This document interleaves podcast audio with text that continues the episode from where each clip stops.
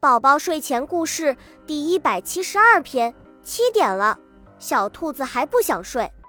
在它绿色的大屋子里，有一架电话机，一个红气球，还有两幅画。一幅画上是一只正在跳过月亮的母牛，一幅画上是三只坐在椅子上的小熊。这儿还有两只小猫，一副手套，一个玩具房子，还有一只小耗子。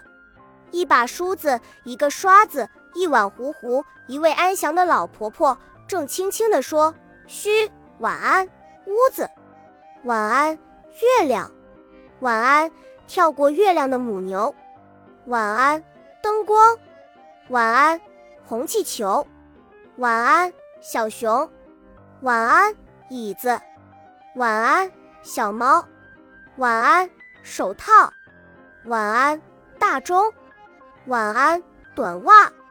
晚安，小房子。晚安，小耗子。晚安，梳子。晚安，刷子。晚安，不在这里的人。晚安，糊糊。晚安，说虚的老婆婆。晚安，星星。晚安，天空。